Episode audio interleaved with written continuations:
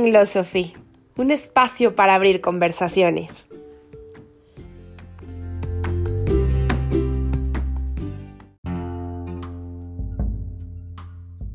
Los seres humanos estamos llenos de conversaciones, conversaciones que son internas y que muchas veces no nos atrevemos a externar.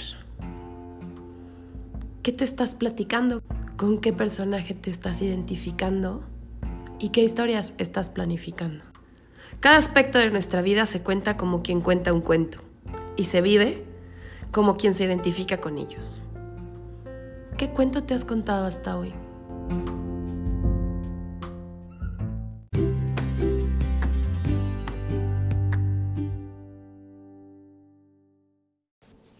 Bienvenidos, Philosophers, a un capítulo más de Philosophy, un espacio donde abrimos conversaciones con la finalidad de lograr el bien vivir.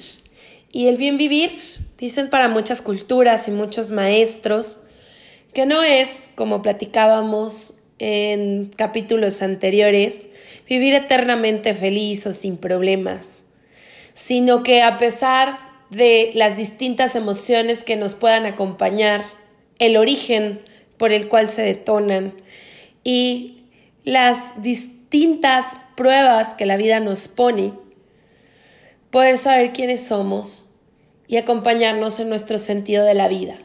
Y que estas experiencias sean una escuela para trascender. Muchos creemos que la vida es solo un cúmulo de problemas o necesidades y poco nos detenemos a contemplar lo que nos ha traído los regalos de vida, no por ser positivos, solamente por cegar el lado duro de las cosas, sino por aquilatar, aprovechar, validar el conocimiento de las experiencias de la vida. Y en este caminar he descubierto que una de las herramientas fundamentales para poder llegar a estos espacios en la vida necesita ser la compasión. Quédate conmigo y juntos descubramos de qué se trata la compasión y cómo nos puede ayudar en el bien vivir.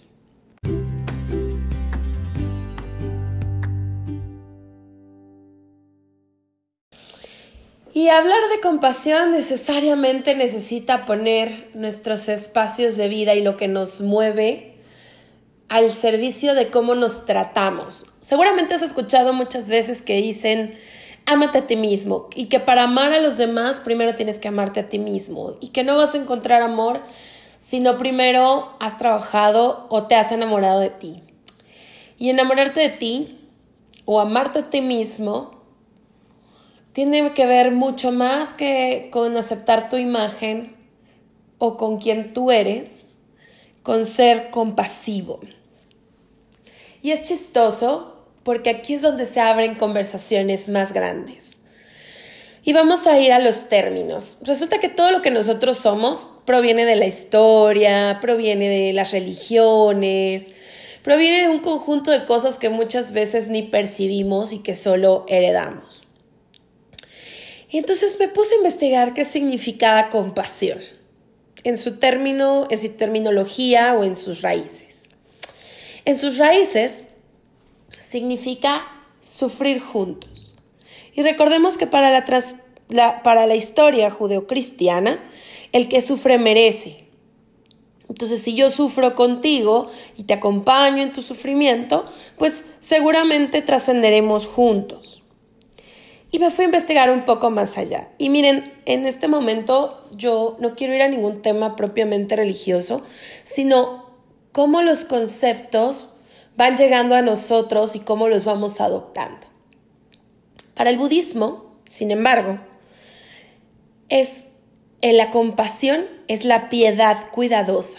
¿Y qué es piedad? Piedad es ser bueno, es ser devoto. Es decir, ser bueno con el otro de una forma cuidadosa. Entonces, si un poco mezclamos estos conceptos, un poco lo que nos lleva a la compasión es a poder cuidar de nosotros, siendo piadosos con los procesos de vida en, lo que, en los que estamos. Implica ver nuestras herramientas, la posibilidad de valorar aquello que nos ha sucedido.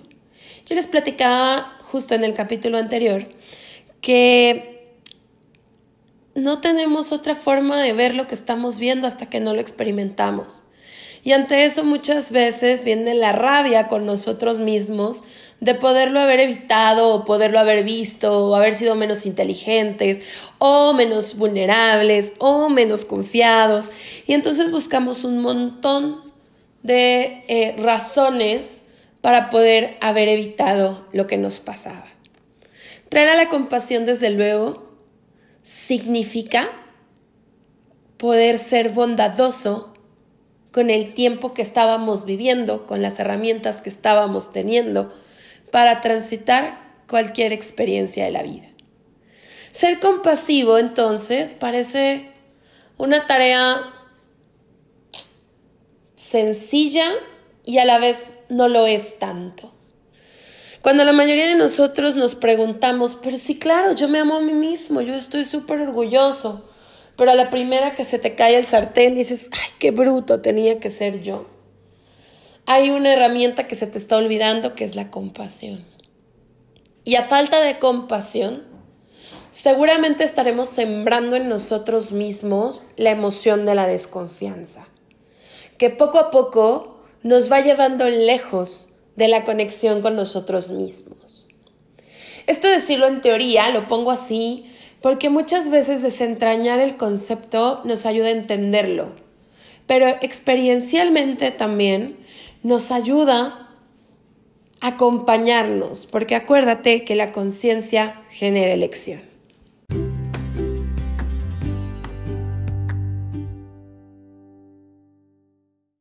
Seguramente entonces, si tú analizas los diferentes momentos en donde no la has pasado tan bien en la vida, donde has habitado la ansiedad o la desesperación, seguramente es porque no has acompañado esos momentos de la compasión. Y esto es más común de lo que te imaginas en sociedades como las nuestras. Porque hoy en día estamos muy ligados a ser competitivos, avanzar rápido, a reaccionar de inmediato. Incluso nuestras preferencias globales tienen que ver con tecnología que tenga respuesta inmediata, eh, los deportes predilectos tienen que ver con la rapidez, eh, privilegiamos la alta reacción sobre el análisis, es más, en muchos sistemas educativos, por ejemplo, ya no estamos haciendo tesis. Hace mucho tiempo que dejamos de hacer hipótesis, que es como plantearte una situación y ver qué pasa. No tenemos tiempo y no queremos tenerlo. Esa es una frase que escucho todo el tiempo en las distintas organizaciones en las que trabajo. Queremos soluciones inmediatas, no soluciones permanentes.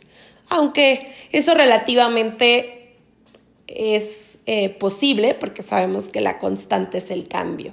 Y el cambio también se ha vuelto mucho más rápido.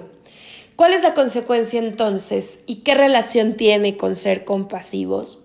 Que al querer soluciones inmediatas, de esa forma nos juzgamos a nosotros mismos y nuestras capacidades. Por supuesto, acompañarnos y permitirnos experimentar determinadas emociones o determinadas situaciones es casi imposible y en muchos casos directamente proporcional a sentirse fracasado. Esta es una época de cambios fuertes y la vida nos reta de distintas formas.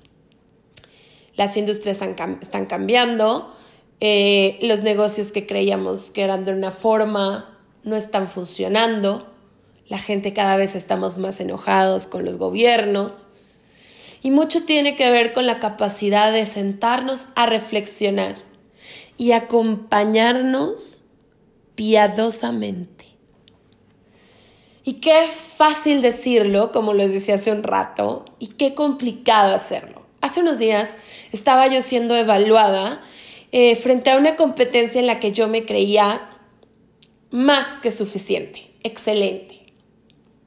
Observé a varias personas pasar antes que yo y yo dije, esto es pan comido. Sin embargo, hice algunos eh, pensamientos antes de esto en donde dije, quiero equivocarme para que me puedan corregir en mi forma de ser, en mi forma de llevar a cabo esta aptitud. Cuando pasé, estaba muy nerviosa. Y algo que yo aprendí desde niña, porque quiero compartirles que muy niña yo eh, concursaba en oratoria y todo el tiempo estaba frente al micrófono. Y puedo decir que el 97% de las veces yo no quería. Pero eh, mi mamá en esa posibilidad de impulsarme, de poner mis talentos al servicio, de acompañarme, pocas veces me dejaba rajarme, ¿no? Y me daba palabras de confianza y me acompañaba y estaba ahí tras escenario, igual que mi papá. Y eso tenía una luz, que es mi capacidad de retarme. Y una sombra que tiene que ver con mi, en algún momento, mi incapacidad de no escuchar cuando no quiero o cuando no estoy lista. Y entonces, bueno, en la vida me es muy fácil reaccionar. Es más, me he dado cuenta muchas ocasiones que frente a gente que no reacciona, yo siempre reacciono. Pero ¿Cuál ha sido el costo con mi compasión y con esta experiencia que estaba viviendo? Bueno, pues yo estaba súper nerviosa. Lo ideal es que hubiera pasado de segunda o que hubiera esperado o que no hubiera pasado, porque de verdad el estómago lo tenía arrugado y no, sé, no me sentía completamente en centro. Sin embargo, dije, va, voy, yo primero, de una vez, quiero pasar. Y no me escuché cuando pasé, estaba muy nerviosa. Yo nunca había tenido una evaluación de este tipo. Era una evaluación donde mientras yo hablaba, alguien me interrumpía para darme instrucciones. Y el espacio en donde yo estoy cómoda es hablando y cuando termine puedo recibir cualquier tipo de feedback. Pero en ese momento eso era completamente nuevo para mí. Al terminar, no hubo ninguna aprobación externa yo inferí de alguna forma que yo no estaba haciendo un buen trabajo. Y lo siguiente que pasó es que mi cuerpo se bloqueó, medio sueño, es decir, me apagué. Y empecé a sentir un súper dolor de cabeza, que si pensamos en las diferentes partes del cuerpo que estuvieron presentes, mis nervios me avisaban que necesitaba contenerme o acompañarme mi dolor de cabeza me decía que había sobrepensado las cosas o estado expuesta a mucho estrés. Y por supuesto mi cuerpo al apagarse era, no quiero saber más de esto, porque sobrepasó. Lo siguiente que pasó es que una vez que ya desperté y que pude reincorporarme a la vida, eso nos pasa muchas veces, para algunos es dormirnos, para otros es evadirnos, para otros es hacer otra cosa completamente diferente que pensar en aquello que no me está llevando a hacer nada compasivo, que me está llevando a juicios muy duros. Entonces, cuando ya estuve consciente que era lo que no quería hacer, porque yo sé que dura puedo salir conmigo, era, no sirves para esto, mejor renuncia ya, no sigas adelante. Por unos minutos y la no validación de una persona que en efecto es experta, pero creo que era mucho más fuerte mi juicio propio. Por supuesto no fui piadosa y no fui compasiva. Lo siguiente fueron una serie de pensamientos agresivos, negativos, dolorosos. Me escapaba, me justificaba, regresaba, hasta que de pronto alguien que sí fue muy compasivo me hizo voltear a ver la experiencia, los pros y los contras y el aprendizaje de la experiencia no fui capaz de ser compasiva yo sola. Y estoy muy segura que eso nos pasa a todos frecuentemente. Sin embargo, el problema es que la suma de la falta de compasión se traduce en la desconfianza. Considero que uno de los graves males del siglo XXI tiene que ver con que no confiamos en nadie. No confiamos en nuestra suficiencia, no confiamos en los otros, aunque en algunos espacios hay gente que tenemos más confiable que los otros. Pero si ustedes se fijan, todo el movimiento social de existir, todo lo que nos enseñan desde muy niños, y con justificar razón en muchos casos, es a no confiar. Eso es lo primero. ¿Por qué? Porque los seres humanos nacemos con algo que se llama confianza simple. Nos entregamos a mamá y a papá, tal cual, profundamente, sin dudas. Y esa confianza está relacionada con nuestra inocencia. Hay un proceso en la vida que se da como a los siete años, en donde ¡pum! aparece nuestro yo, nuestro ego, para decirnos, aquí estás, existen, y con él se develan un montón de experiencias que nos van eh, empujando a despedirnos de la confianza simple, a hacer relaciones mentales, y es donde empieza a existir la desconfianza. En un terreno fértil como una sociedad en donde ya no confiamos, en donde dejar un celular es garantía de que te lo van a robar en muchas ocasiones, en donde los estándares sociales nos hacen evaluarnos constantemente, por lo tanto perder la confianza en nosotros mismos, en donde la suficiencia es una medida que no tiene tope, porque hoy en día puedo tratar con gente muy exitosa, directivos, que al final del día, por más títulos que tienen, están eh, abrazando el lograr más sin un tope. La ambición no es mala, la ambición es la emoción de saber que puedes hacer más con lo que tienes. Pero si no tienes un tope, que es la gratitud y la suficiencia, se vuelve una lucha a oscuras con algo en total transparencia. Entonces, realmente es un trabajo arduo, profundo y muchas veces doloroso. Habemos quienes nos podemos dar cuenta y habemos quienes nunca nos damos cuenta. Y ante todo esto y ante la desconfianza que sentimos ante nosotros mismos, como les decía hace un rato, el terreno fértil es que no me puedo habitar, no puedo llegar yo al centro, no me puedo valorar, por supuesto no puedo yo sentir amor por mí mismo, por lo menos no un amor pleno. Así que traer la compasión no es ser conformista y al mismo tiempo ser conformista es saber que lo que tienes está bien. Le hemos dado a muchas palabras un sentido absolutamente negativo o un, o un sentido que no nos ayuda a aprender. Y el poder aceptar y el poder sentar y responder cuidadosamente hacia ti o hacia los demás, seguramente es un puente y una llave al bien vivir del que hablábamos hace un rato. Y traía yo este ejemplo en mi vida porque esa tormentita de la que hoy pude salir rápido y en unas cuantas horas, pero que me costó un dolor de cabeza y una sensación de ansiedad y de querer eh, tirar algo que he construido por muchos años, eso es algo que me sé, que me es conocido, que lo he vivido en otros espacios y en otros aspectos de la vida.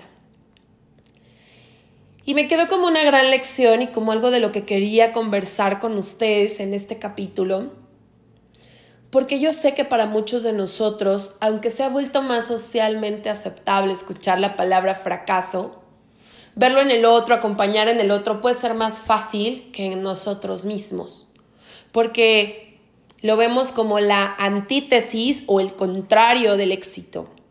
Entonces yo he escuchado, yo misma lo digo muchas veces en muchas de mis sesiones, hermánate del fracaso, hermánate del feedback. Es más, antes de esta evaluación yo dije, me quiero equivocar para poder aprender. Pero ¿qué tal cuando me equivoqué? Todo mi cuerpo reaccionó, toda mi estructura mental Y por supuesto no pude en ese momento acompañarme amorosamente. Y la pregunta es, ¿cuántas veces en la vida te pasa esto? ¿Cuántas veces en la vida has perdido la confianza en ti? Esa confianza innata con la que naces, en donde nada te falta, en donde todo está perfecto, en donde lo que mamá y papá te dan es suficiente y no tienes ningún juicio alrededor de ello. Tener juicios es, positivo, es parte de la vida, no lo podemos negar porque los hacemos los seres humanos para anticiparnos y para cuidarnos. La confianza nos hace buscar espacios seguros y la desconfianza también nos ayuda a cuidarnos. Pero el exceso de cuidado nos impide experiencias de vida que pueden ser muy poderosas para nosotros. Cuando yo estoy en desconfianza, mi cuerpo, mi psique, mi energía está protegiéndome. Y es saludable protegernos. Pero si yo vivo en una perpetua protección de mí mismo, nada más puede entrar. Nada nuevo puedo crear. Así que yo me imagino que la compasión es como esa llavecita que dice, vamos a abrirnos. Vamos a ver las cosas, son como, como esos lentes que te pones, que te dan información para decir, ve el mundo desde acá, velo objetivamente. ¿Tenías otra? ¿Realmente estuvo tan mal equivocarse? Realmente, por ejemplo, volviendo a traer el ejemplo de lo que me pasó, ¿realmente eres malo, mala en lo que haces? tengo cientos de experiencias mucho más em, positivas que la connotación que le di a esta experiencia. Y sin embargo, no la supe ver. En ese momento, todos los años de cosas que he ido construyendo los anulé por una experiencia. Y esto nos pasa a los seres humanos. Estoy segura que no solo es algo que me pasa a mí. Pero cuando yo me puedo sentar y decir, bueno, ching, ya, toqué la desconfianza, toqué la decepción, toqué la ansiedad. ¿Qué más? ¿Qué información me trae de mí? ¿Cómo le puedo dar la vuelta a la historia? Y dar la vuelta a la historia significa permanecer un tiempo en esas emociones incómodas ¿Y qué es lo que pasa? Que estamos acostumbrados a, sí, ya, bueno, a ver, quiero entenderla rápido, quiero salir de allí. Justo a mí me duró horas porque yo tenía ansiedad de salir de esa emoción. Y hoy, un poco más en calma, veo la bondad de haberme quedado ahí, sin querer resolver nada más, de haberlo compartido con el otro aún a pesar de que pudiera sentir vergüenza. Eso, eso es ser compasivo también. A ver, yo ahorita no me puedo hacer cargo. A quien sí le tengo confianza. Entonces fíjate cómo los juegos de información en nosotros nos pueden acompañar a aprender si así lo deseamos. No es que no vivamos espacios incómodos, no es que no habitemos la desconfianza, es cómo la usamos en nuestro favor para descubrir cuál es nuestro superpoder o qué de nosotros salió que seguimos necesitando trabajar.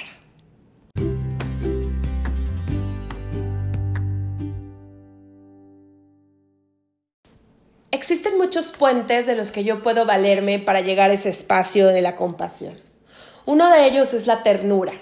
La ternura es la emoción de cuidar del otro. Como verás, está muy relacionada con la compasión, nada más que está puesta en su definición en el otro, o en las definiciones que yo he aprendido. Y yo diría, también la puedes sentir por ti mismo.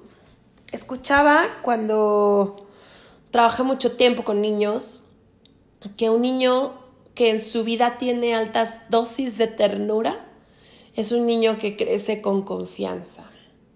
Hay un momento de nuestras vidas en que nos toca agarrar el timón. Los papás son como esas rueditas de la bicicleta que nos acompañan hasta que la bicicleta se puede sostener sola. De allí es nuestra tarea y nuestra decisión. ¿Y hace cuánto no tocas la ternura?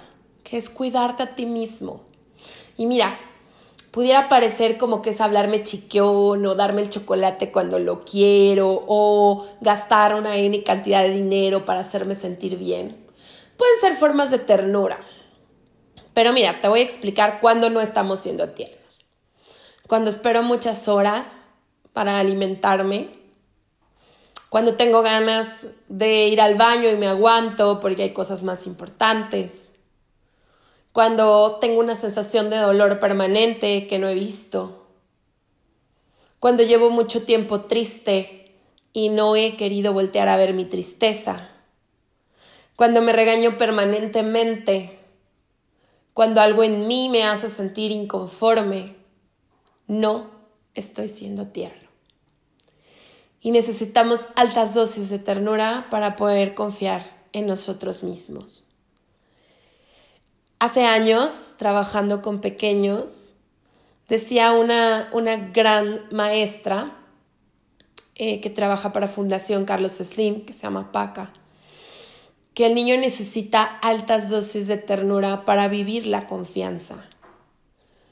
Entonces, obviamente somos una sociedad que, como decía hace un momento, vivimos en la desconfianza, pero vivimos añorando el poder confiar. Hace unos momentos veía un TikTok de un joven sumamente tierno que encuentra un anciano sin comida, obviamente, flaco, mal vestido, sin bañar. Lo sube a su carro, lo lleva a una peluquería, lleva a un spa, lo lleva a comer. Y la cara de ese hombre era indescriptible. Y si ese vagabundo fuera tu interior, ¿hace cuánto no alimentamos nuestra alma, la acompañamos, la shineamos, como dirían por allí? Y nos hacemos cargo de lo que es importante. Ahora que te enunciaba todo lo que es lo que es no ser tierno. La intención era llevarte a una reflexión donde tú pudieras regresar a tu ternura, para que, como decía Paca, pudieras reconstruir tu confianza. Lo que ya tuviste en casa, qué maravilloso regalo, te ha formado y te ha acompañado. Pero hay un punto donde nos toca crecerlo. Esa es la labor del aprendiz. Y cuando somos hijos somos aprendices. Seguiremos siendo hijos por toda la vida, así que seguiremos siendo aprendices.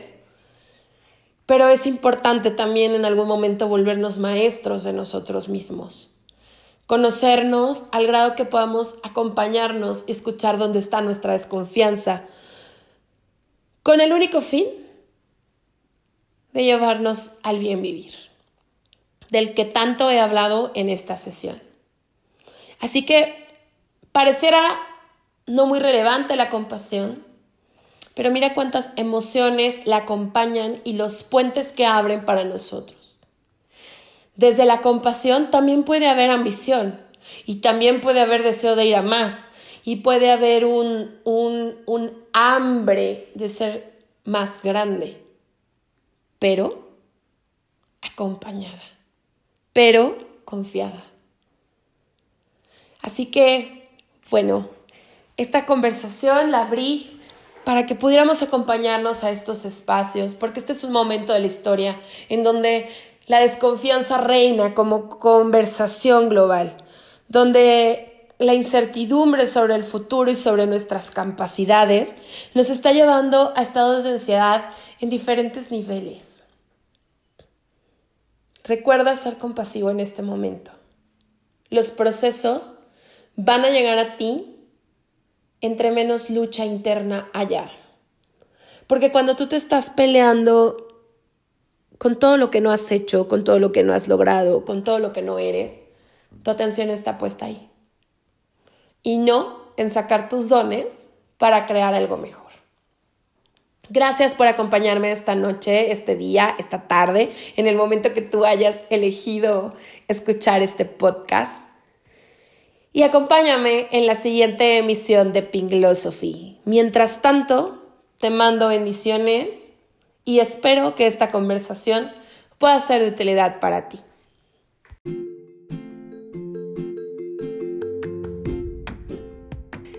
Philosophy un espacio para abrir conversaciones.